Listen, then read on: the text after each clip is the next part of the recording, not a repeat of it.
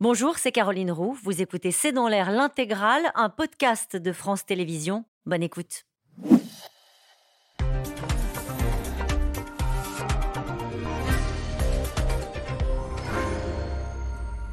Bonsoir à toutes et à tous. Nous attendons vos questions, SMS, Internet et réseaux sociaux pour alimenter notre discussion. Dans la majorité, on a d'abord cru à un poisson d'avril. Marlène Schiappa à la une de Playboy. La secrétaire d'État chargée de l'économie sociale et solidaire assume vouloir sur 12 pages faire passer des messages féministes. Après l'interview à pif du président, l'entretien à têtu du ministre du Travail, les oppositions s'en sont données ce week-end à cœur joie sur un gouvernement hors sol alors que la mobilisation va se poursuivre cette semaine contre la réforme des retraites. Elisabeth Borne aurait jugé inapproprié euh, l'interview de sa ministre. Il faut dire que la première ministre se retrouve en première ligne cette semaine, chargée, elle, de reprendre le dialogue avec les syndicats et de reprendre les consultations avec les forces politiques. Alors peut-elle s'en sortir? Y aurait-il un vent de panique dans la majorité au sommet de l'État? Quels sont les sujets sur lesquels le, président de la République espère rebondir? Macron dans pif, Chiappa dans Playboy, c'est le titre de cette émission. Avec nous pour en parler ce soir, Yves Tréhard,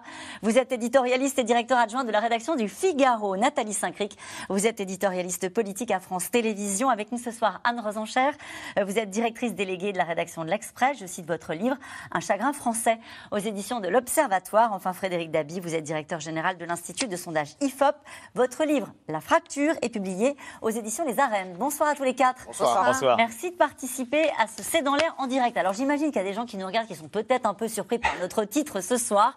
Et pourtant, Yves Tréa, oui, Marlène Schiappa a donc décidé de faire la une de Playboy. On ne va pas faire toute l'émission là-dessus. Ça intervient dans un moment politique assez particulier. Euh, comment est-ce que vous appréciez cette initiative de communication euh, de, Marlène Schiappa?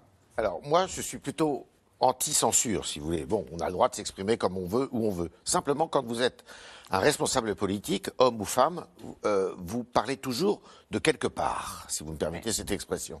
Et quand vous parlez de quelque part, eh bien, ça veut dire que vous êtes une autorité. Et c'est une autorité, et la parole publique politique doit être d'une certaine façon, même si le terme est peut-être un peu excessif, sacralisée. Elle l'est plus du tout, oui. Elle ne l'est plus du tout, et ça fait très longtemps qu'elle ne l'est plus. Et c'est pour ça, d'ailleurs, que les hommes et les femmes politiques dans ce pays, et aussi un peu ailleurs, ont perdu beaucoup de crédibilité auprès de leur public et qu'il y a cette défiance qui s'installe entre euh, les responsables et leur public. Et euh, quand euh, un, responsable politique va dans une émission de divertissement, qu'on appelle maintenant d'entertainment, eh bien c'est, je suis désolé, la parole publique qui perd de sa force. Parce qu'on vous demande, on vous pose nécessairement des questions qui ne sont pas, je dirais, en, qui sont qui sont pas de la hauteur de la réflexion politique. Yves Tréhard, il y a peut-être des gens qui vous regardent et qui se disent que vous êtes vieux jeu. Oui, sans doute. Alors, c'est pour ça que j'ai la deuxième partie. Ah bon, d'accord.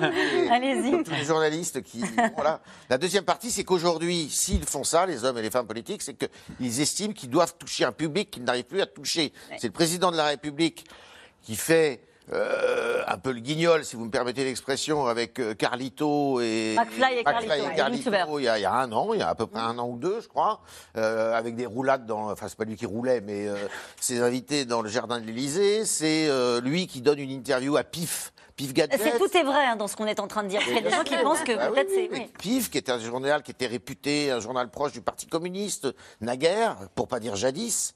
Euh, et puis, euh, Madame Schiappa qui va dans un journal de charme qui s'appelle. Euh, elle est habillée à la une, je le Alors, je, deux choses. Un, elle est habillée. Et deuxième chose, elle aborde des sujets qui sont intéressants et importants. Et là où elle est, on peut prendre sa défense, c'est qu'elle s'adresse à un public masculin s'il en est, mm. qui dit ça, et que peut-être ce public masculin, il a besoin, eh bien, d'être un petit peu. Attention à ce que vous allez dire. Non, mais euh, euh, d'être redressé sur un peu macho. ah, d'accord. Et là, elle, bah voilà, l'égalité homme-femme, euh, les problèmes qui sont spécifiques aux femmes. Bah, c'est ce qu'elle dit. C'est ce qu'elle dit. Elle assume. elle, elle avait déjà fait le coup dans une autre émission que dans une émission de télévision dont je ne citerai pas le nom, et elle avait estimé que c'était nécessaire qu'elle soit là pour Alors, un public qu'elle ne touche Nathalie pas. Saint-Cric, je, je reprécise que tout est vrai parce qu'on pourrait penser qu'on a fait un titre pas de provoque. C'est vraiment une interview du président que j'ai sous les yeux, euh, qu'il a accordé euh, à PIF. Alors il l'a pas fait euh, là hein, tout de suite, hein, il l'a le fait 20 février. voilà le 20 février et elle est publiée, elle est publiée là. Euh, et, et pour Marlène Schiappa aussi, euh, c'est- vrai et ça sortira jeudi. Alors, disons, moi, je ne mettrai pas les deux interviews sur le même plan. Allons-y. Hein, même si elles ont un problème de timing. C'est vrai qu'en pleine période de conflit social sur les retraites, on se dit quand la parole euh, finalement gouvernementale est rare et chère, on considère qu'effectivement il y a d'autres supports qui seraient peut-être plus abordés. Dans le cas d'Emmanuel Macron, j'ai fini tout à l'heure l'interview qui fait euh, 12 pages. C'est assez anodin. Euh, il raconte des choses sur son doudou qui était un lapin. euh, Ça c'est la première fois qu'il parle de son doudou quand même. oui, mais on attendait ça avec impatience, mais ce qui précise On sait qu'il en avait un maintenant. On sait qu'il en avait un, on sait surtout qu'il l'a progressivement détruit. Bon, euh, passons là-dessus, la seule chose politique qui puisse être marrante et amusante, c'est quand il parle de la présidence de la République, peut-être s'adresse-t-il à Édouard Philippe en disant il ne faut pas dépendre d'un parti, il ne faut pas être obsédé par cette idée. Bon, je passe. C'est un peu dérisoire, un peu ridicule, c'est les 75, anni- le 75e anniversaire de PIF. Il veut parler à des enfants, enfin des jeunes qui sont entre D'accord. 11 et 15 ans. Sur Marlène Schiappa, je dirais qu'un ministre ne devrait pas faire ça. Pour la bonne et simple raison qu'on peut très bien défendre que le corps des femmes, euh, qu'elle a le droit de se mettre en robe blanche ou trois robes différentes. Avec, j'ai pas vu les photos encore. On sait juste et distillé qu'elle pose. On peut se dire que quand on est ministre, on n'a pas autre chose à faire que d'aller passer euh, 4 à 5 heures à se faire maquiller, coiffer, euh, habiller euh, pour faire la une d'un magazine que ça n'est pas extrêmement opportun. C'est un problème de, de décence, mais pas de décence au sens, euh, je vais pas faire la vieille bonne Oui, sœur. ouais. Je trouve simplement, C'est pas à vous, Nathalie, que je vais dire que quand vous faites la une d'un magazine tout à fait respectable, vous passez aussi beaucoup de temps. d'accord, mais il se trouve que c'est pas, je ne dis pas que c'est pas respectable. Ouais. Je dis simplement que ça prête le flanc à un certain nombre Oui. de critiques et que c'est pas franchement utile en ce moment. Mais il faut dire aussi que Marlène Schiappa a l'habitude de faire ce qu'elle veut, euh, Oui. quand elle veut.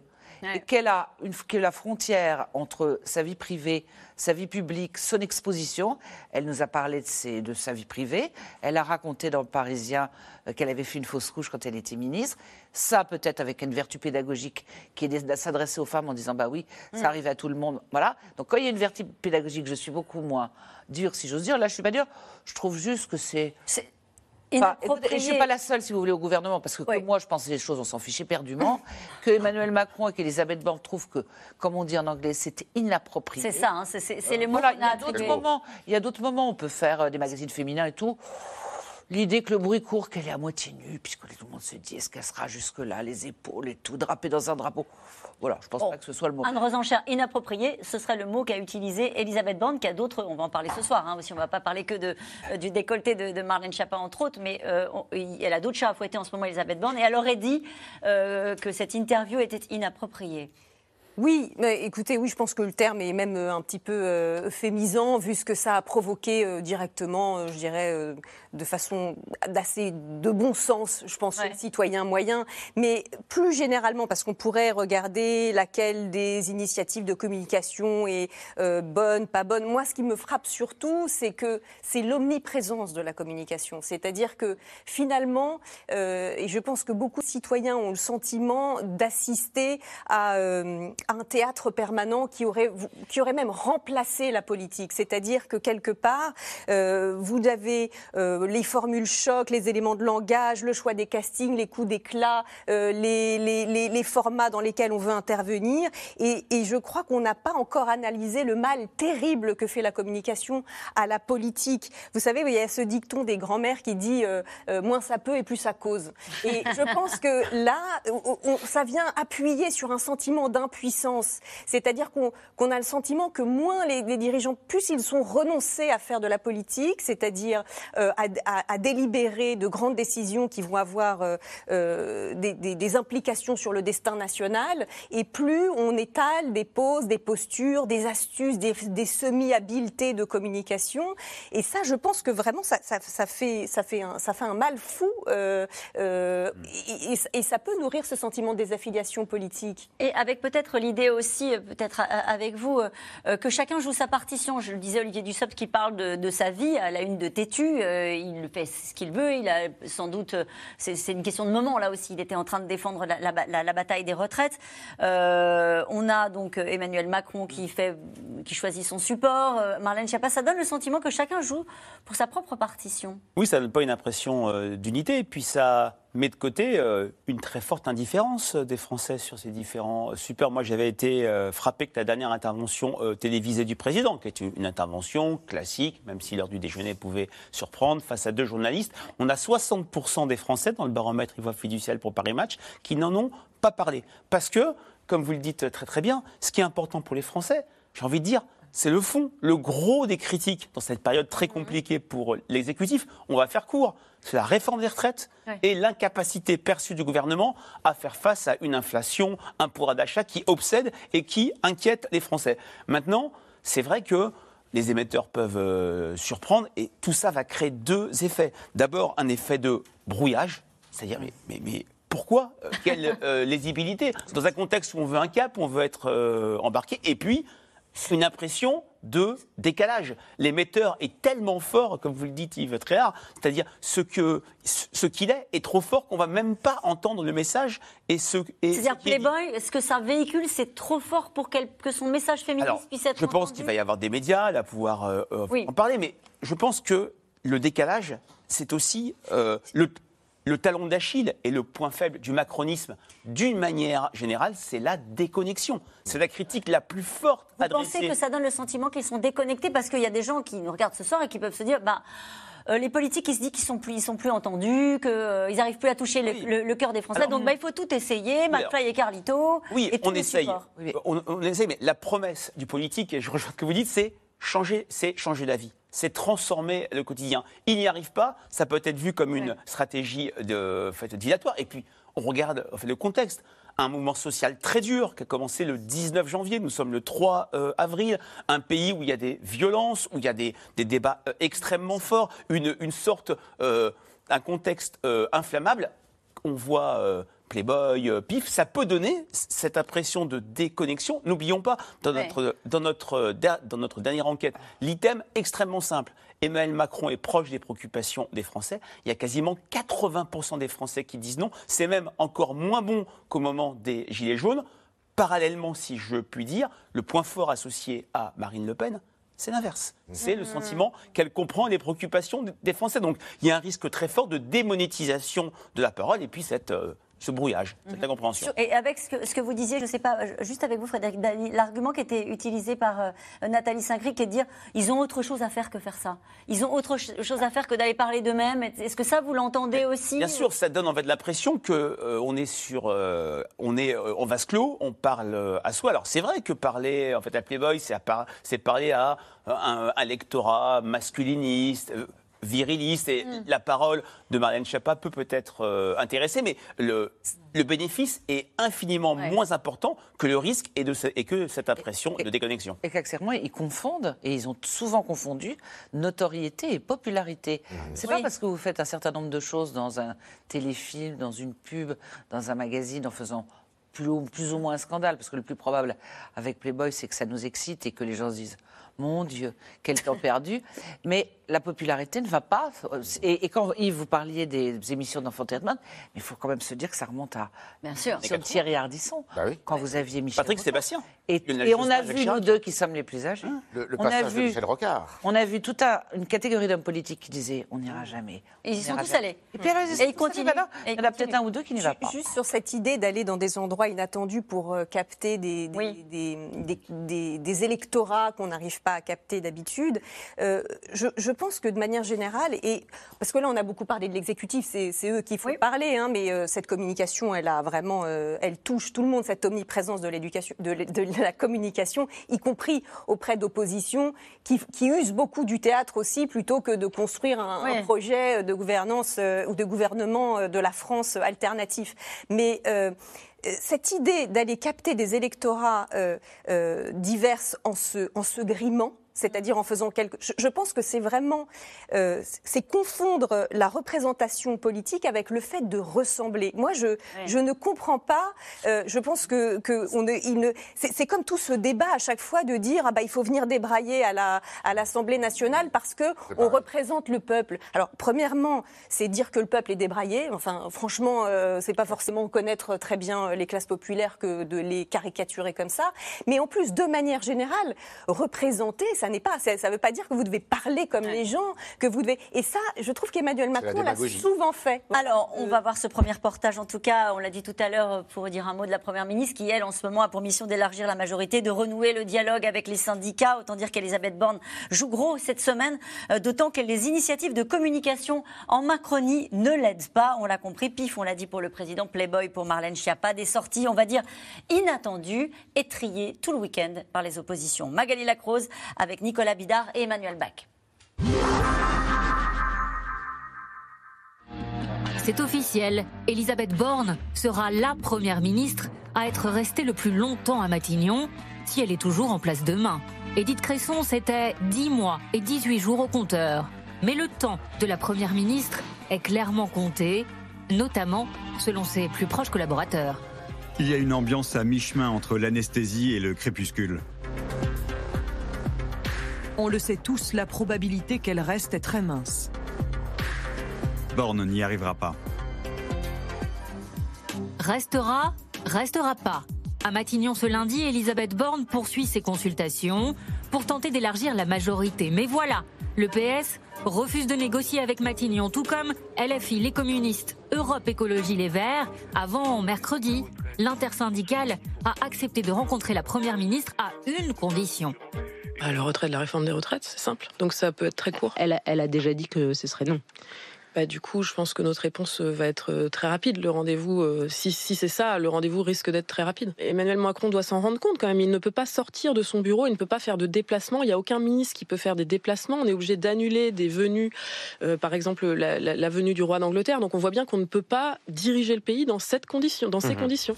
Demain, les parlementaires de la France insoumise ont prévu une marche vers l'Élysée, ignorant la main tendue de la Première ministre. Le président, lui, s'adresse aux très jeunes lecteurs de PIF et son gadget qu'il a beaucoup lu enfant, dira-t-il. Petit conseil à ceux qui voudraient devenir président. La meilleure façon d'y arriver, c'est de se faire sa propre idée des choses et de ne pas dépendre des partis des uns et des autres. Alors qu'une onzième journée de mobilisation se prépare pour jeudi, les choix de communication de l'exécutif en interrogent plus d'un. Gérald Darmanin dénonce dans le JDD le terrorisme intellectuel de l'extrême gauche. Quelques jours plus tôt, le ministre du Travail dévoile son homosexualité dans le magazine Tétu. Et voilà que le Parisien dévoile une prochaine une et interview de Marlène Schiappa dans Playboy pour la fin de semaine. Le directeur de la rédaction nous assure que l'idée vient de lui et qu'il n'a pas mis longtemps à convaincre la secrétaire d'État qui pose habillée, nous précisons au ministère.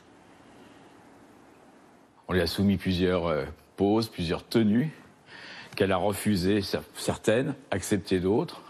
Et on a, il y a une quinzaine de jours, on a fait le, le shooting dans un, dans un studio à Paris avec une photographe connue. Pour nous, Marlène Schiappa était la plus playboy compatible du ministère politique. On cherchait quelqu'un d'un peu décalé par rapport aux actrices qu'on a l'habitude de, voir, euh, plus ou moins déshabillées. Et on s'est dit, pourquoi pas quelqu'un appartenant à la classe politique, dont on parle beaucoup. Donc on a éliminé Elisabeth Borne. Puis on s'est dit, pourquoi pas euh, Marlène Schiappa donc euh, voilà, et aussitôt dit, aussitôt fait. La première ministre, pas Playboy compatible et pas informée, dira à sa secrétaire d'État que l'interview n'était pas appropriée dans la période actuelle. Du pain béni pour l'opposition. Et là, ils sont dans une impasse, dans un conflit social, euh, le plus grand qu'on ait vu de l'histoire de ce pays depuis 50 ans. Et ils lancent comme ça toutes sortes de petits euh, euh, trucs de, de- de diversion. C'est une Alors- sorte de distraction par rapport au sujet central. Madame Borne, Schiappa justement- et les autres, fichez le camp, enlevez votre retraite, votre projet de retraite, et partez, ça nous fera de l'air. Le corps des femmes euh, doit, être, doit pouvoir être exposé partout, j'ai pas de problème avec ça. Mais là, il y a un, un sujet social et vraiment, moi, j'ai l'impression d'un écran de fumée entre ça, têtu, pif gadget. Mais je sais pas, maintenant, on va avoir un épisode de Goldorak avec les membres du gouvernement. C'est quoi plus, je crois, le truc malheureusement, Oui, mais c'est tous les années 80. Alors, je vais vous dire, en plus, il y a une espèce de nostalgie des années 80, là, mais on n'est plus dans les années 80. Nouvelle séquence de communication, encore éloignée des méthodes traditionnelles. Le préfet de police est annoncé dans l'émission de Cyril Hanouna ce soir. Comment ça a réagi d'ailleurs? On a eu la réaction de Gérald Darmanin qui a dit euh, être une femme libérée, ce n'est pas si facile. Il aurait pu le faire en chanson. Oui, Coquille Dinglers. Voilà, un, un classique là aussi. Mais et comment ça a réagi? Est-ce qu'elle a été défendue par les membres du Euh. gouvernement? Est-ce que, est que cette interview à pif du président de la République Alors, a dérangé les membres de la Pour ce majorité qui est de Marlène Schiappa, moi j'ai beaucoup entendu Ah, vous savez, ça c'est Marlène. D'accord. Une espèce de fatalisme qui est. euh, On est habitué, on, ça nous étonne même plus. Euh, du côté, plus, plus vous montez haut dans l'exécutif, plus la fureur est grande. Quand même, Et- oui. Oui, mais est-ce que ce qu'on est en train de dire ce soir, ils sont capables de le dire de la même façon? Tout le monde comprend bien que c'est pas tellement opportun. Alors effectivement, Ça veut dire qu'elle peut faire ça, pardonnez-moi, pour, encore une fois, pour comprendre le fonctionnement euh, de, au sommet de l'État. Ça veut dire qu'une ministre ne rend pas de compte. C'est-à-dire qu'elle fait une une de, de, de Playboy sans, à un moment donné, passer un petit coup de fil à Matignon ou à Élysée pour dire ça dérange personne. Alors, d'habitude, ça se passe pas comme ça, si j'ose dire. C'est-à-dire que logiquement, il y a une forme de cohérence où quelqu'un qui les tient, enfin qui les tient, pas au sens du meute de chien, mais qui met une cohérence dans la communication et qui dit ça c'est opportun, ça c'est peut-être pas une bonne idée. Euh, c'est à peu près la même chose que quand Emmanuel Macron a découvert l'entretien d'Elisabeth Borne disant que plus jamais le 49-3, il était pas Oui. au courant. Ah oui. Ça, c'est- Oui, oui. alors ça c'est sérieux, ça c'est grave, mais enfin grave. C'est la politique. Mais c'est vrai qu'il y a une certaine forme de flottement, qu'il y a certaines personnes qui refusent l'autorité d'Elisabeth Borne parce qu'elles considèrent qu'elle est trop cassante, qu'elle les traite pas très bien et que finalement, ils n'ont rien à faire. Et ce que vous disiez tout à l'heure, c'est qu'à partir du moment où il y a une espèce d'effervescence de personnes qui ont beaucoup d'ambition et qui jouent leur carte, euh, eh bien, ils la jouent à leur façon. Et s'ils considèrent qu'ils doivent, dans une interview, dire telle ou telle chose, ils le font. C'est chacun pour soi aujourd'hui Ah, parce qu'il y a un moment de fébrilité. Mar- Marlène Schiappa a toujours été très indépendante. Euh, depuis le début qu'elle est euh, au gouvernement, elle a toujours joué en soliste. Elle, a, euh, elle est attirée par les médias. Il y a une espèce de fascination par les médias. Elle est très jeune. Elle, euh, elle a une expérience politique quasiment nulle. Et euh, tout de suite, elle a été euh, mise euh, sous la lumière. Et elle en joue.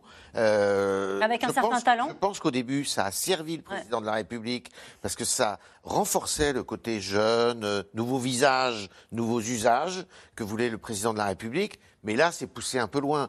La seule limite que je mettrais, euh, si vous voulez, enfin, il y, a, deux choses. La première chose, c'est que Marlène Schiappa, vous posez la question dans la rue, euh, elle est ministre, quoi Personne n'est capable de vous répondre. Personne ne sait ce qu'elle fait précisément, mais elle est dans le paysage. Et donc, comme elle n'est pas confrontée ni à la violence policière, ni aux exactions euh, des émeutiers, ni à la réforme des retraites, bon, bah, après tout, elle joue euh, cette carte. Mais encore une fois, moi je suis tout à fait d'accord avec ce qui a été dit tout à l'heure. Il faut faire très attention quand même, parce que ça, c'est comme ça qu'on arrive à euh, des mouvements euh, populistes qui prennent le pouvoir, y compris en démocratie, en Occident, et que on se met en danger. On est exposé à ces dangers-là. Regardez comment Donald Trump a joué des médias et ne respecte absolument Mm. pas les codes qu'il faut respecter quand on respecte son électorat. Regardez comment Bolsonaro. Vous, pareil. vous êtes en train d'expliquer, vous Alors, êtes en train d'expliquer que ça crée de la colère. Mais bien sûr. Et puis ça, c'est surtout que ça, euh, je dirais, ça casse. euh, la, la- ça casse la- la- la- l'unité quasiment nationale parce que ça, il n'y a plus de code, il n'y a plus rien, il Ouais. n'y a plus rien. Tout, tout, tous les Frédéric David. Frédéric Je partage euh, ce que vous dites. Il y a une condition pour laquelle ce type de communication, euh, un petit peu euh, indépendante, euh, unique, peut passer. Si derrière, vous donnez l'impression d'avoir des résultats. Déplaçons-nous 20 ans en arrière. Entre 2002 et 2004, et 2005 et 2007, il y avait un ministre qui faisait ce qu'il voulait en matière de communication, jusqu'à brûler euh, la politesse à Jacques Chirac avant le 14 Nicolas juillet. C'était Nicolas Sarkozy. Mais c'est clair que pour les Français, de droite et pas que, il bougeait. Il avait des, ré- il avait des résultats. Il s'opposait en distinction avec les années Jospin, Vaillant. Quand vous donnez l'impression d'agir, même s'il y a de la communication et les gens décodent les choses, je dirais que ça passe. Marlène Schiappa, c'est la seule personnalité avec euh, Gabriel Attal qui était inconnue en 2017, qui s'est qui s'est construit une notoriété. Je n'ai pas dit une popularité, puisqu'elle a plus, dans le baromètre IFA fiducial pour match, de mauvaises opinions que de bonnes opinions. Mais si vous donnez l'impression d'être dans la communication, la parole sans avoir de résultats réels, moi j'ai fait souvenir lorsqu'elle elle a mis le paquet sur les égalités femmes-hommes, elle a vraiment mis le sujet sur l'agenda, ça a plu euh, aux Français, mais je me souviens fait d'enquête où il y avait le, où il y avait le sentiment qu'elle ratait le principal sujet, à savoir les inégalités salariales femmes-hommes. Euh, lorsqu'elle avait parlé, euh, par exemple, des, des, femmes de chambre invisibles dans les hôtels, on nous disait, mais non, c'est un sujet certes, mais l'important, c'est qu'elles sont très très mal payées par rapport notamment aux hommes. Vous voyez, donc, lorsqu'on n'avait pas de résultats, on est dans cette communication dont vous parlez, Anne, on est dans je dirais que le hamster tourne dans la roue sans donner l'impression que la communication sert un projet, une action, des mesures qui changent la vie. Vous diriez la même chose pour PIF et le président euh, Macron qui va parler à la jeunesse, qui donne le sentiment, qui peut donner le sentiment qu'il ne se prend pas au sérieux, bah. qui du coup il accepte de répondre aux questions des ados. Il y a vraiment la question de l'agenda. Il y a la question de... Moi, je me souviens d'une interview du président dans un magazine peu connu qui s'appelle Zadig, où l'interview était de très grande qualité parce qu'il avait essayé de répondre à la fameuse critique dont je parlais. Tu es déconnecté, tu ne connais pas le pays. Il avait raconté sa carte du tendre du pays, tous les endroits qu'il avait euh, aimés. Mais c'était resté relativement confidentiel. PIF est tellement fort et puis surtout la temporalité fait que l'impact sera sans doute négatif. Juste très brièvement, il y a aussi la nouvelle économie médiatique, c'est-à-dire que euh, bien entendu, euh, je crois qu'on on n'a pas encore mesuré euh, les effets des algorithmes des réseaux sociaux, des chaînes d'infos continues. tout ça a modifié notre conversation publique, c'est-à-dire que nous sommes tous les quatre, tous les cinq mhm. même peut-être en train de regretter cette OPA hostile de la communication sur la politique. Néanmoins, il faut bien dire que euh, ça, ça c'est plus facile de faire parler de soi comme ça, en effet, euh, qu'en ayant euh, un, comportement. Euh, voilà, on se souvient de la phrase de Camus qui dit un homme, ça s'empêche. On a envie de dire un homme ou une femme d'État, ça s'empêche, ça se retient, même s'il a une pulsion de plaisir ou de désir de faire. Vous avez tous mis le doigt sur le, ce qui est sans doute le plus surprenant dans, ces choix-là, c'est le timing. Mmh. Euh, au moment où, euh, sur le plateau, on était encore il y a quelques jours à commenter euh, l'idée d'une forme d'embrasement social autour de la réforme des retraites avec une impopularité de l'exécutif qui, qui est très nette et de plus en plus nette. Ça tombe effectivement extrêmement mal. Mais tout ça, c'est juste un problème d'indécence. C'est-à-dire que on doit se tenir. C'est voilà, c'est quelque chose de bête, mais quand on est prof, quand on est magistrat, quand on est même pourquoi pas journaliste, il y a une certaine façon de de considérer qu'on fait partie euh, d'un certain nombre de personnes qui doivent se tenir bien. Et comme disait euh, Anne tout à l'heure, c'est pas parce qu'on veut faire euh, populaire, c'est même une façon de cracher à la figure des classes populaires, de croire qu'en disant des gros mots ou en s'habillant mal, on en reparle. Le problème de Marlène Schiappa, et on l'a entendu dans l'interview dans votre reportage, d'abord la plaisanterie sur Elisabeth Borne n'est pas extrêmement gracieuse. Du genre, on a pensé à demander à Elisabeth Borne, c'est une façon de dire, il y en a une qui est pulpeuse et l'autre qu'on n'a pas envie de voir dans notre magazine. Deuxièmement, elle est là où étaient des actrices plus ou moins dévêtues. C'est quand même un lieu qui n'est pas neutre. Les boys. Et puis, oh, alors certes, c'est pour le combat. Alors, persuader que les personnes qui auront lu Playboy éviteront les féminicides la prochaine fois et respecteront le plus le corps des femmes en voyant quelqu'un qui se prête à ce genre de choses. Et puis, elle n'est pas une star. Elle n'est pas mm. une star. un homme politique, un ministre, c'est pas une star. C'est quelqu'un qui fait son travail et qui doit effacer. Enfin, je pense qu'il doit d'une certaine manière effacer. Alors, sur les Hanouna, dont vous ne voulez pas prononcer le nom, qu'on essaie d'aller chez les jeunes, qu'on essaie de parler dans une émission qui fait un million, un million cinq. Le préfet de police de Paris euh, est invité. Le préfet de euh, police de Paris, il va pour montrer la parole des faux braves M. Qui... Ça peut se comprendre, mais en ne sortant pas de son cadre en disant ce qu'on doit dire et en ne répondant pas à des questions qui seraient obscènes ou indécentes. Je voudrais qu'on revienne. Il y a un homme politique qui s'appelle Roger Gérard Schwarzenberg qui, dans les années 70, a écrit un livre qui s'appelle La politique spectacle. Hum. Il avait tout dit. Hum. Et cette politique spectacle, on est en plein dedans et ça fait quand même 50, 40 ans qu'on euh, est dedans. Et d'une certaine façon, d'ailleurs, mai 68, euh, c'est pas pour en faire le procès, mais a ouvert, euh, et la société de communication a ouvert ce spectre-là. Euh, vous, avez, vous avez raison de dire que c'est ça date, hein, la, pol- la politique spectacle, mais euh, comment est-ce qu'on peut analyser aussi ce qui se passe au sein du gouvernement, c'est-à-dire des jeux de solistes? On a vu une grande interview, par exemple, de Gérald Darmanin aussi euh, ce week-end dans le journal du dimanche, qui était interrogé sur sa volonté ou pas de remplacer euh, Elisabeth Borne à Matignon, qui disait non, merci, elle est formidable. Euh, on ne sent pas énormément de mo- motivation au sein même de cette équipe du gouvernement pour voler au Bah, secours de la de- première ministre. Pourquoi? Mais, attendez, alors il y en a qui sont assez, euh, comment dire, duplices pour faire semblant de voler au secours de la Première ministre euh, et personne n'est dupe. Il se trouve que Emmanuel Macron ne pourra pas se succéder à lui-même. Il se trouve qu'il n'y a pas de candidat ou naturel ou évident pour la prochaine fois. Il se trouve que dans le quinquennat, le lendemain même du jour où le président est élu, surtout quand il ne peut pas se représenter, chacun pense à soi pour assumer ce genre de choses. Donc chacun est dans son couloir, chacun se met en avant et, et c'est, vous, avez très bien vu qu'il y avait à la fois l'interview de Gérald Darmanin et celle de Sébastien Lecornu entre le JDD et le Parisien. Donc tout ça, ça se croise. Chacun, et comme les- il y a des Chacun rumeurs. avec son propre message. Il y a des rumeurs sur le remaniement et sur la, la- la fin, enfin la, la temporaire fin, en tout cas le départ d'Elisabeth Borne.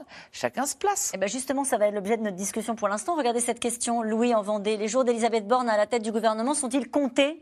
Non, euh, moi je ne crois pas. Moi je Bon. pense que d'abord il y, a- il y a deux choses. Rapidement, parce qu'on va aller au deuxième Très reportage. très vite. Il y a une Mais on date va qui- continuer notre a Une discussion. date qui est capitale, c'est la date de la décision du Conseil constitutionnel qui devrait intervenir en fin de semaine prochaine, pas ce vendredi, le, le 14. suivant.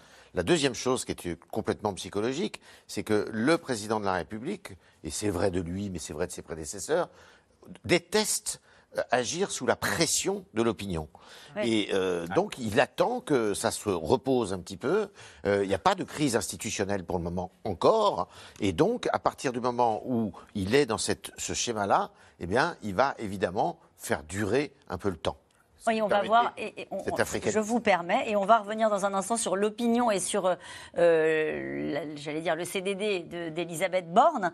Euh, en tout cas, ils ont voté pour lui au premier tour de la présidentielle et au deuxième, le cœur léger. En termes macronistes, on a aussi, pourtant, en ce moment, des états d'âme dans une période de tension, incompréhension de la méthode, du style du président, sur ce qu'il reste de l'ambition euh, d'un chef d'État qui voulait changer de modèle. Constance Meyer avec Léa Demirjian et Stéphane Lopez. C'est une petite ville tranquille en bord de Seine, une terre acquise au président, plus de 70% au second tour.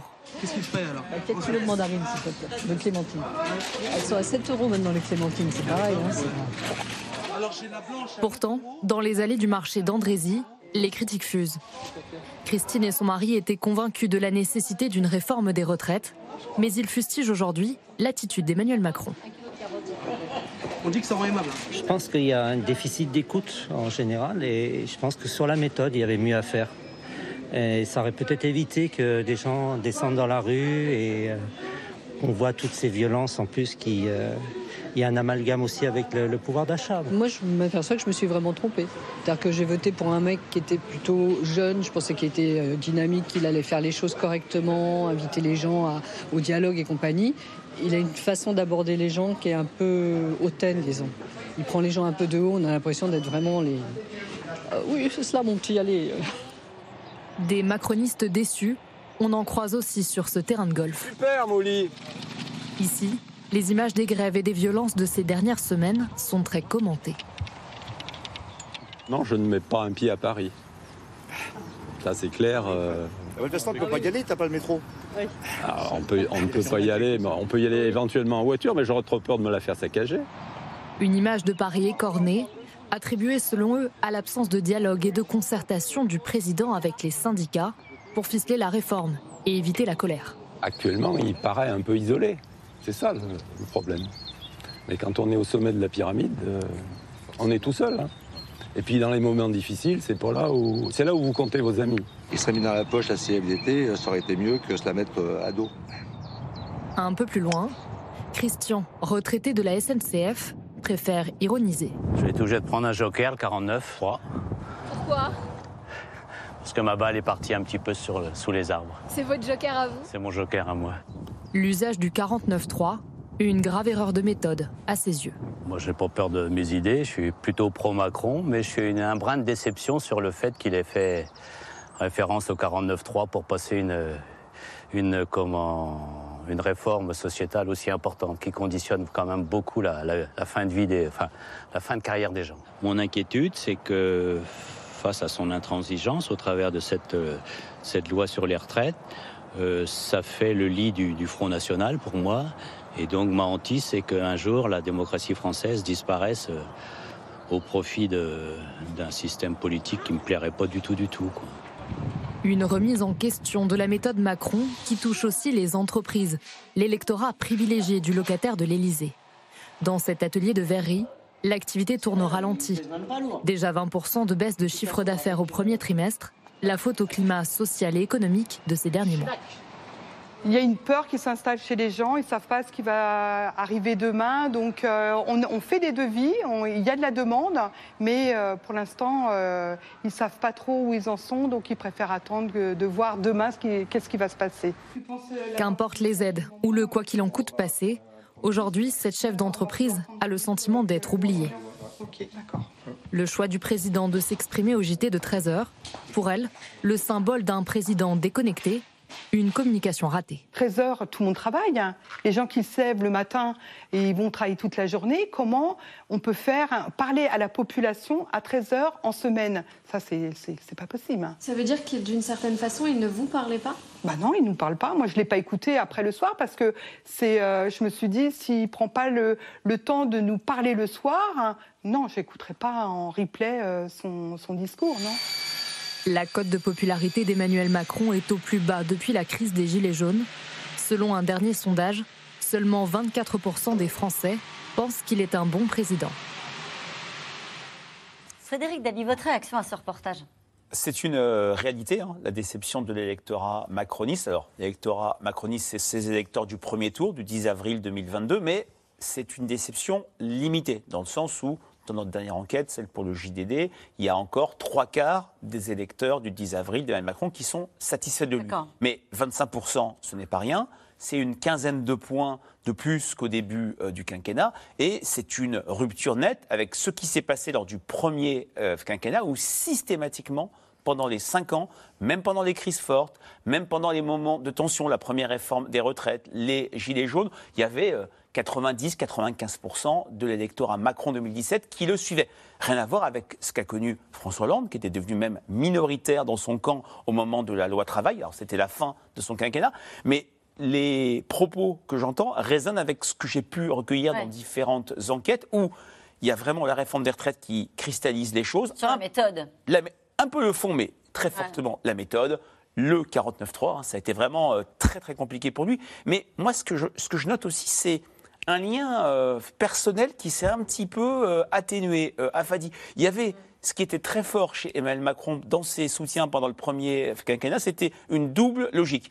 Une logique de transformation, il réforme, et une logique de distinction. C'est le seul, c'est le boss. Imaginez euh, Marine Le Pen euh, au pouvoir, imaginez Jean-Luc Mélenchon euh, traiter la crise russe. Et là, on voit que ce lien commence à s'affadir, à se, je dirais pas se briser, mais se fragiliser. Est-ce que euh, sa cote de popularité importe-t-elle encore Emmanuel Macron C'est Sébastien dans le Calvados qui nous pose cette question.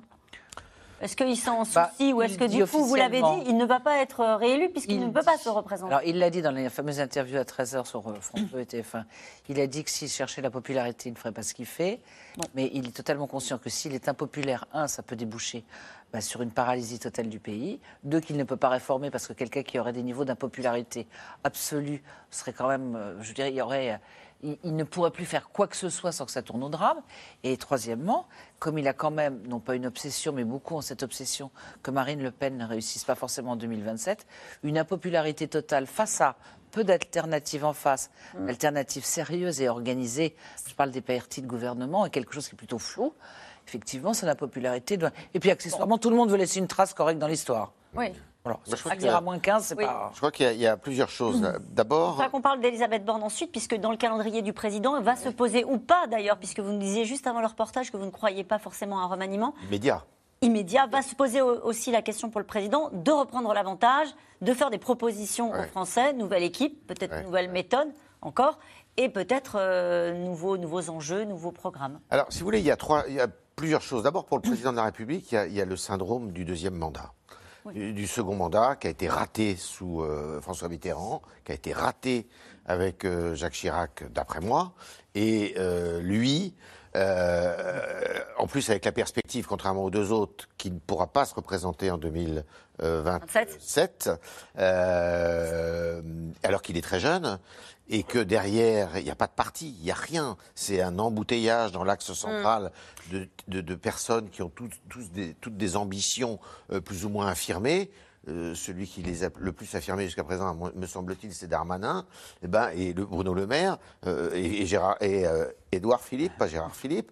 Euh, voilà, on est dans un. Voilà, ça c'est la première chose. La deuxième chose qui est particulière, c'est qu'il n'a pas d'alternative. Je suis d'accord, Frédéric, de- euh, avec ce que vous dites, mais il n'y a pas d'alternative néanmoins. On ne voit pas, euh, je suis désolé, Jean-Luc Mélenchon, président de la République. On voit difficilement aussi comment elle pourrait gouverner, Madame euh, Le Pen, si elle était présidente de la République.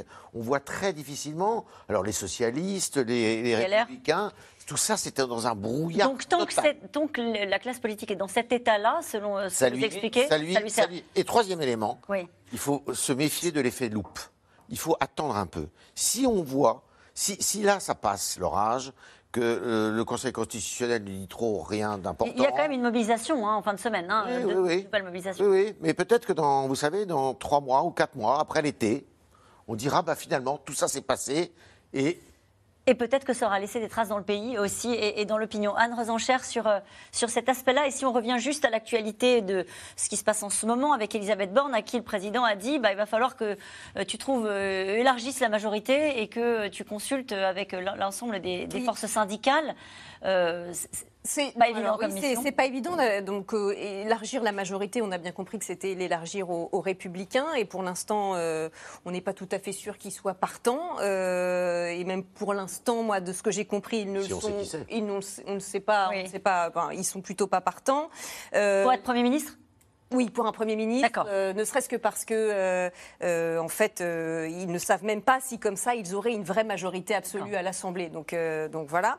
Euh, et puis sinon, non, mais le. le la- question d'Elisabeth Borne à court terme, moi j'en sais rien, je suis comme tout le monde, j'attends de voir. on Ça ne changerait pas, rien?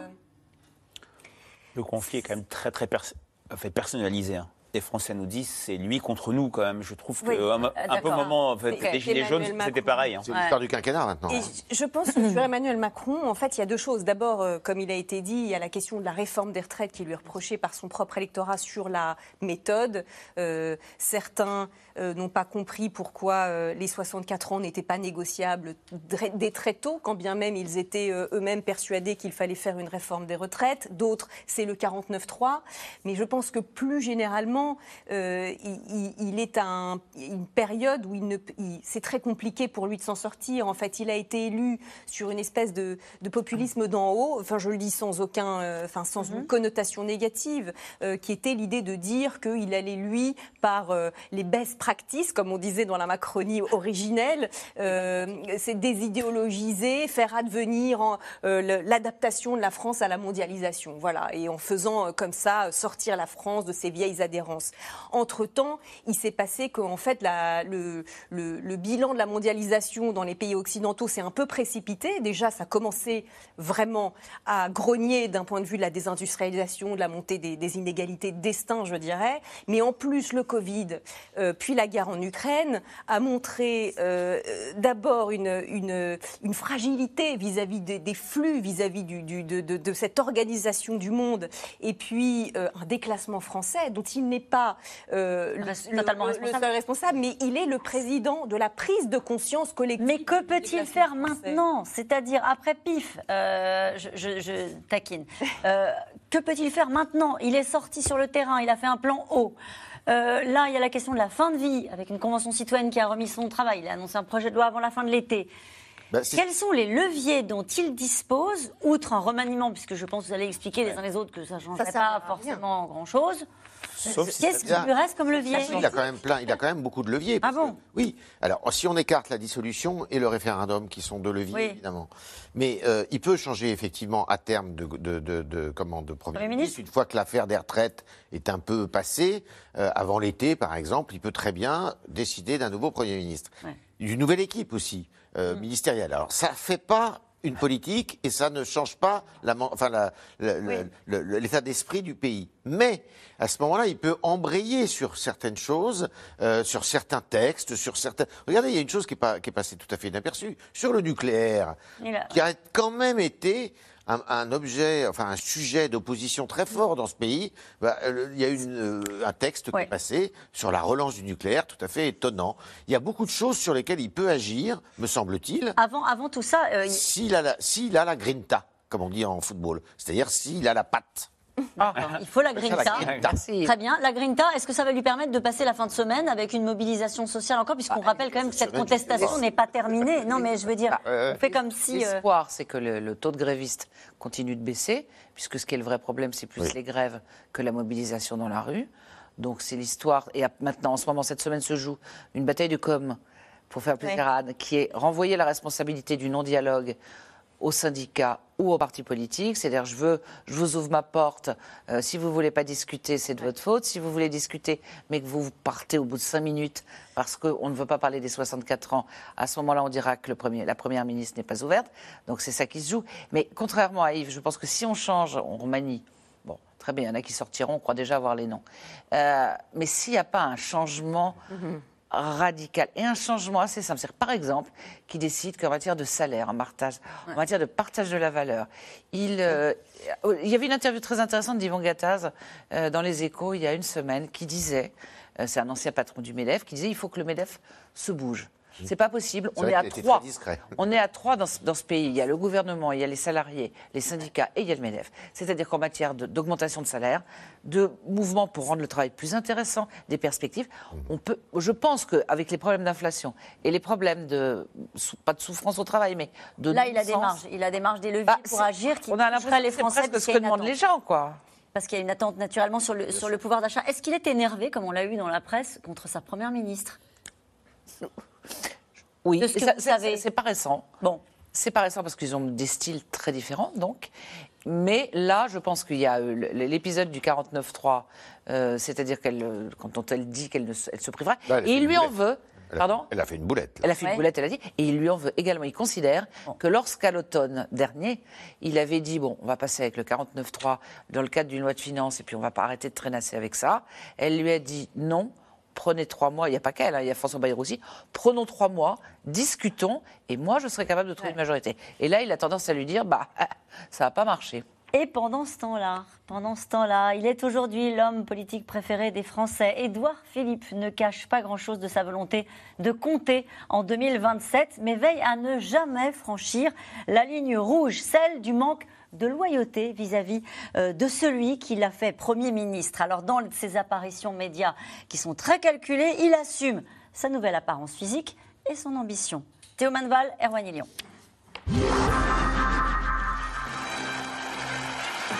Il ne parle pas souvent et quand il le fait, c'est un record d'audience pour Édouard Philippe lundi dernier, invité de l'émission Quotidien. Bonsoir, monsieur le Premier ministre. Un ancien Premier ministre en opération séduction. Alors que le gouvernement est empêtré dans les violences de Sainte-Soline et les manifestations contre les retraites, lui est là tout en sourire et petite phrase sur la réforme pour commencer. Je parle de ce sujet avec humilité, je m'y suis essayé à la réforme des retraites, et on ne peut pas dire que j'ai suscité un enthousiasme exceptionnel. hein. Sur le lancement de son parti Horizon et l'ambition à peine voilée pour 2027. Je- J'aimerais bien un type qui crée un parti politique euh, et qui réfléchit à l'avenir de son pays. En général, pour reprendre une expression classique, il n'est pas là pour beurrer, vous savez la suite. Quoi. Sur son apparence physique aussi, cette alopécie qui lui a fait perdre sa pilosité. Si vous pensez qu'il faut être euh, euh, playboy en France pour être élu, j'ai quand même quelques contre-exemples. hein. Édouard Philippe ou l'ambition décontractée d'un homme qui martèle pourtant sa loyauté envers l'exécutif. Il a bien traîné des pieds cet hiver pour défendre le texte sur les retraites. Il y a mille choses beaucoup plus importantes à faire qui mériteraient un temps de débat au moins aussi long et une implication aussi soutenue. Mais aujourd'hui, Édouard Philippe veut jouer les rassembleurs d'une majorité fissurée par le recours au 49-3. Au premier congrès de son parti, il réunit autour de lui les patrons du Modem et de Renaissance et leur chef de file, la première ministre, qu'il fait longuement applaudir. Un vibrant hommage à Madame Elisabeth Borne. Sur scène, Édouard Philippe lui promet son soutien total. Bravo. Horizon est membre de la majorité parlementaire. Horizon est un membre à part entière de la majorité. Horizon est déterminé à ce que cette majorité puisse gouverner et prendre les décisions qui s'imposent dans notre pays. Le maire du Havre jouerait donc uniquement la carte du collectif, assure que son parti n'est pas un projet individuel, mais conclut son discours par cette envolée. Je vous propose, tous ensemble, de construire cette aventure, de servir notre pays. Mesdames et messieurs, j'ai besoin de vous. 2027, la quête est lancée, mais sur sa route, un obstacle inattendu, ce brusque changement physique depuis trois ans. Une maladie, l'alopécie, lui a fait perdre barbe et sourcils. Pour éviter qu'un doute s'installe, il choisit de prendre les devants. Pour tous les gens qui, euh, bah, de bonne foi, se disent qu'est-ce que c'est? Bah, Je crois que c'est utile de dire qu'en effet, une alopécie, c'est quelque chose qui peut se déclencher euh, euh, très jeune ou très vieux, que c'est une perte de la pilosité, que ça n'est ni douloureux, ni dangereux, ni contagieux, ni grave. Et pour être sûr que le message passe, séance photo sur le ring dans le magazine Le Point, où l'ancien Premier ministre dit se préparer, convaincu que les électeurs sauront faire la part des choses. Est-ce que l'apparence et le corps jouent dans la vie politique? Bah, La réponse est oui. Est-ce que ça oui, c'est un métier d'image. Bah, c'est un métier d'image et puis c'est un métier de, de séduction, c'est un métier d'incarnation. Euh, bah, moi, je fais confiance euh, à- au bon sens et à l'intelligence de nos concitoyens. Je vous le dis, vous en faites ce que vous voulez. Si vous trouvez que ça me fait une sale gueule, eh ben j'y peux rien. Parce que c'est la mienne, comme dirait Johnny. Alors la gueule d'Édouard Philippe reviendra-t-elle aux Français? Selon deux sondages publiés le mois dernier, il serait déjà en tête du classement des personnalités politiques préférées. En tête des personnalités politiques préférées des Français. Oui, plus que ça même. On a beaucoup parlé euh, de la défiance à l'égard euh, des politiques. Aujourd'hui, c'est la seule personnalité française qui a une majorité de bonnes opinions dans le baromètre IFA fiducial pour match. En 2012, c'est pas il y a si longtemps que ça, il y en avait 17.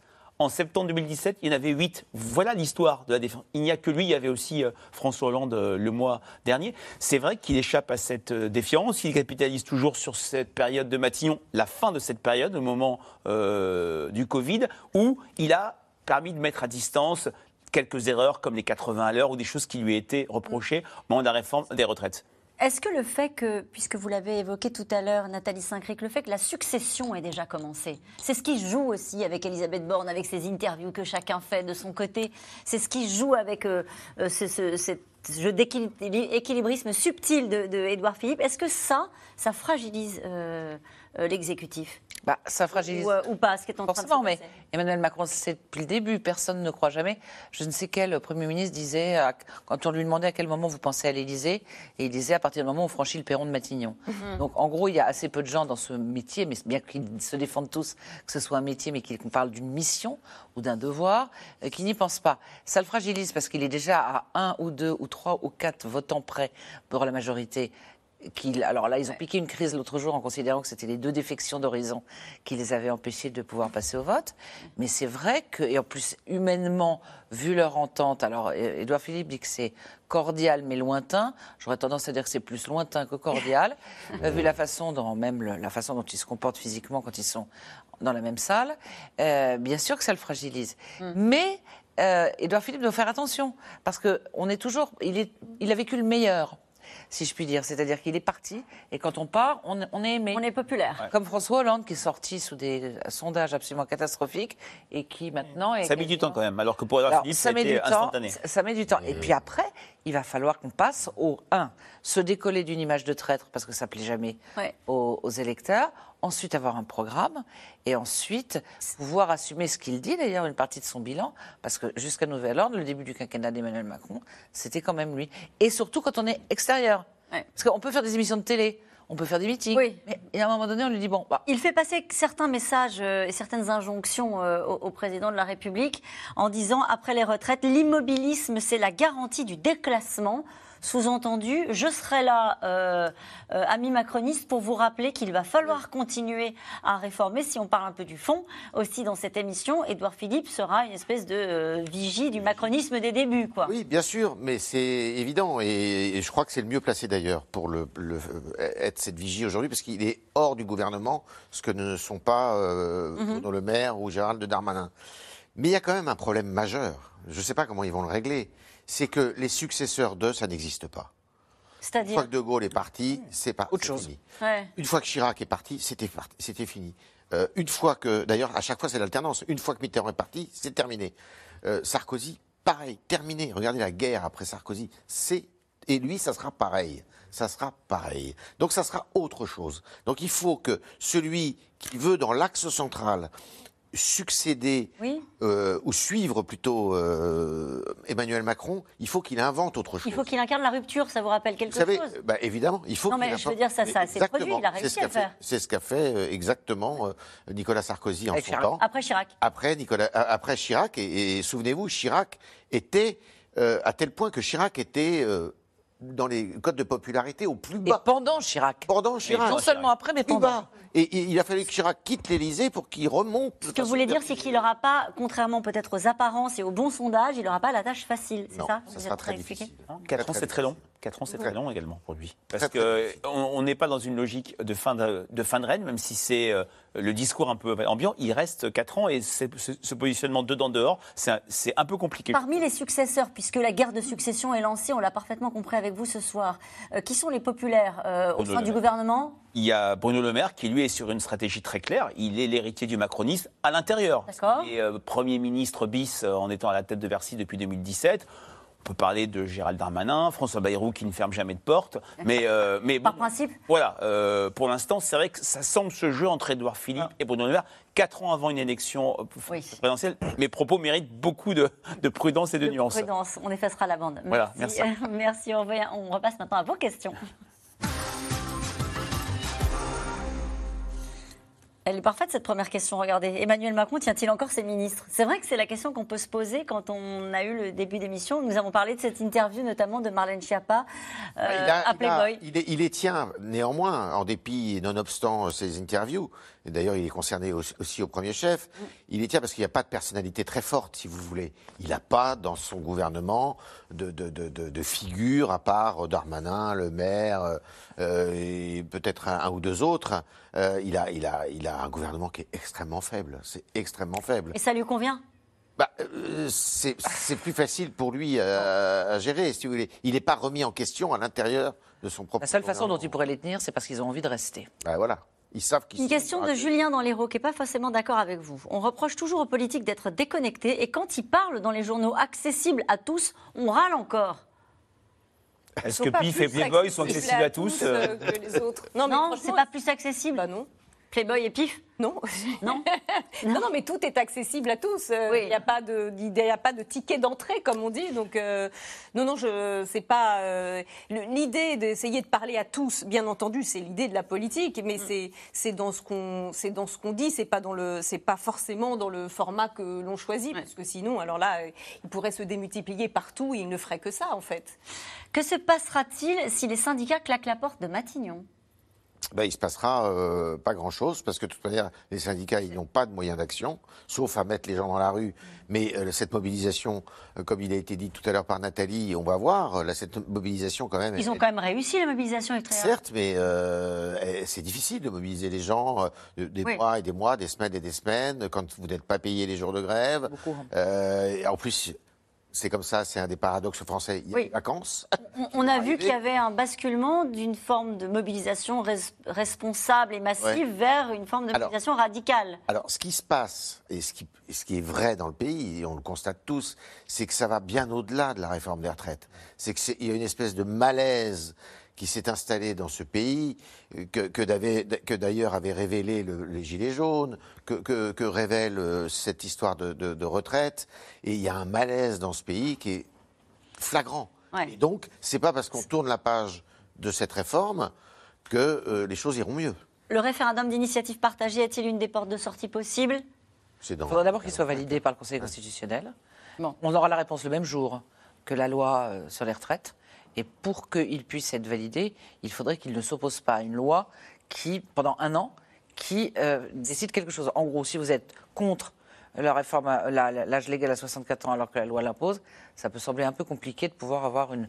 Donc c'est quelque chose qui a été agité, mais je suis pas sûre que ça puisse euh, passer le cap du dur et Conseil. Renaissance, le parti présidentiel, survivra-t-il à la fin de règne d'Emmanuel Macron? Non. Non, non, non, non. Mais le macronisme ne survivra pas à Emmanuel Macron. Et toutes les conversations qu'on a eues sur ses successeurs potentiels, euh, euh, la crédibilité des uns, le- tout ça, c'est quand même des conversations de salon si on ne prend pas en compte que pour l'instant, la tendance générale est que euh, euh, la colère est majoritaire dans le pays. Et puis voilà. c'est- Donc euh, c'est une tectonique de fond euh, que si jamais, euh, comme vous disiez tout à l'heure, refaire de la politique, que, quels sont-ils S'il n'y a pas un changement de cap, c'est-à-dire par exemple, je ne sais pas, aller voir euh, euh, Bruxelles et dire sur tel ou tel point, on se fâche, euh, donner des gages, parce que là, sa première réforme emblématique, elle est venue appuyer et aggraver la fracture sociale. Donc euh, tout ça sera balayé euh, en 2027 s'il n'y a pas une reprise en main de cet ordre-là. Oui, dans une enquête récente pour le journal du dimanche, on voyait que Renaissance avait le plus petit score de bonnes opinions par rapport à tous les partis euh, politiques. Ça ne veut pas dire que c'est un parti en fait, détesté, c'est un parti peu connu euh, des Français. Il est peu euh, incarné, euh, Stéphane euh, Séjourné parle peu, et c'est vrai que pour tout parti présidentiel, c'est très compliqué de se démarquer de la figure tutélaire du chef de l'État. Quel est le bilan de Marlène Schiappa concernant l'économie sociale et solidaire? Qui est de sa compétence euh, au gouvernement, comme le rappelle Louise. C'est un, c'est- c'est un bilan qui est difficile à établir parce que déjà, avant cette histoire, on, euh, peu d'entre nous savaient qu'elle était euh, ministre titulaire de ce portefeuille-là. C'est un portefeuille qui, je crois, était occupé avant par euh, une autre ministre Olivia qui Grégoire est... euh, pardon? Olivier Grégoire Olivia Grégoire. Euh, mais euh, c'est assez difficile parce que si vous voulez, c'est au carrefour d'un tas de- de- de- de- d'activités et de secteurs. Notre, notre président attend-il le pourrissement de la situation? Oui. Tout en sachant, comme le disait Yves tout à l'heure, que ça risque de laisser des traces, et probablement qu'il est habitué à remonter dans les sondages. Il faut dire que par deux fois, ce qui est rarissime, il a réussi, en chutant, à, arrêter- à Alors. ramer, mais à remonter. Et que cette fois-ci, en raison des fractures probablement qui sont intenses, il n'est pas évident que la magie, si j'ose dire, je ne le prends pas à mon compte, mais que ce qui lui est arrivé, qui arrive rarement, réussisse à marcher. Alors, Emmanuel Macron a-t-il la majorité des retraités avec lui? Oui. Toujours, même si dans les enquêtes de popularité, il est minoritaire, y compris chez les euh, retraités, par rapport à la réforme de 2019 qui était soutenue par les retraités massivement, celle de 2010.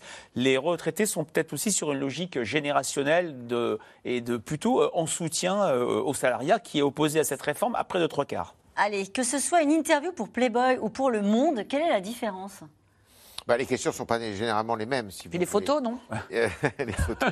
Mais les questions ne sont pas les mêmes, les thèmes ne sont pas les mêmes. Mais elle, elle- elle est intéressante cette question de Robin. Mais Euh, au fond, euh, ce qui compte, c'est ce qu'elle va nous dire dans ce, Et dans ce évidemment, c'est ce que je vous ai dit tout à l'heure, c'est qu'elle a peut-être l'ambition de convaincre. Non. Les images, Euh, non, non, les- images. euh, Ah bah, les le, images sont le- différentes. le- le choix des mots, le poids des photos, euh, le poids des photos. J'en sais plus ce que c'était le la. mais le ça poids c'était des Paris photos, Match. Mais là, le, poids- le poids des photos, non. Mais d'ailleurs, C'est c'est ce qui important. commence à circuler, etc. quoi. Playboy euh, est un magazine tout à fait respectable de femmes qui se dénudent et parfois c'est très artistique, etc. Bon, bah, très bien. Mais un ministre n'a pas sa place là-bas. Les prochaines réformes prévues vont-elles être retardées? Ah, Il y en a une déjà qui a été mise de côté, c'est la réforme sur euh, le droit d'asile et l'immigration. Et puis il y en aura probablement d'autres un peu gênantes qui ne trouveront pas de majorité. Parce que là, on, on part sur un, un- un travail du gouvernement qui se fera au cas par cas. Mm. Texte par texte, ils vont essayer de chercher des majorités. Et il y a les- les- les- évidemment que les textes les plus compliqués, ils vont les mettre de côté. Et, et alors qu'ils sont demandés par LR. C'est-à-dire que quand on voit que Gérard Larcher, Ouais. lui, il tient à l'immigration. Donc si on veut les, Bah si oui. on veut les avoir, il va falloir aussi leur céder des trucs. Et François Bayrou, je disais, enfin c'est Dominique à Paris euh, qui s'interroge. Et François Bayrou, Premier ministre, est-ce invraisemblable Vous m'avez dit tout à l'heure, il ne ferme aucune porte. Oui, et puis il est relativement en fait, populaire. Il n'a jamais été Premier ministre. Euh, c'est quelqu'un qui pourrait avoir euh, un soutien, euh, peut-être pas de la gauche NUPES non euh, LFI, mais qui pourrait fédérer euh, la majorité. Ça ferait pas. au- En revanche, ça ne donnerait pas une image euh, de renouvellement, et c'est aux antipodes de ce qu'était le macronisme. Édouard Philippe ne risque-t-il pas de partir trop tôt dans la course à l'Élysée? Ça, c'est le problème. C'est ce tout me le disait tout à problème. l'heure. Ça va être compliqué pour lui. Oui, tout à fait. Allez, une autre question. Gérald Darmanin et Bruno Le Maire, pensant à 2027, se réjouissent-ils de l'impopularité d'Emmanuel Macron? Non, ils n'ont pas y intérêt à. y- Non. à- ben non. Euh, aucun des candidats à, à la- à l'élection a intérêt à ce que Emmanuel Macron s'effondre. Je ne crois pas du tout. Enfin, des candidats dans son camp. Dans son camp. Bon, et à tous les gens qui ont pris cette émission en, en route et qui se demandent euh, effectivement pourquoi on a titré euh, Macron dans Pif et Marlène Schiappa dans Playboy, parce que c'est le cas. Et peut-être que vous aurez à cœur d'aller lire euh, ces interviews, l'une qui s'adresse plutôt au public euh, jeune et l'autre au public, vous m'avez dit tout à l'heure, Viriliste. euh, viriliste. C'est dit. On se retrouve demain dès 17h30 pour un nouveau C'est dans l'air. Belle soirée à vous.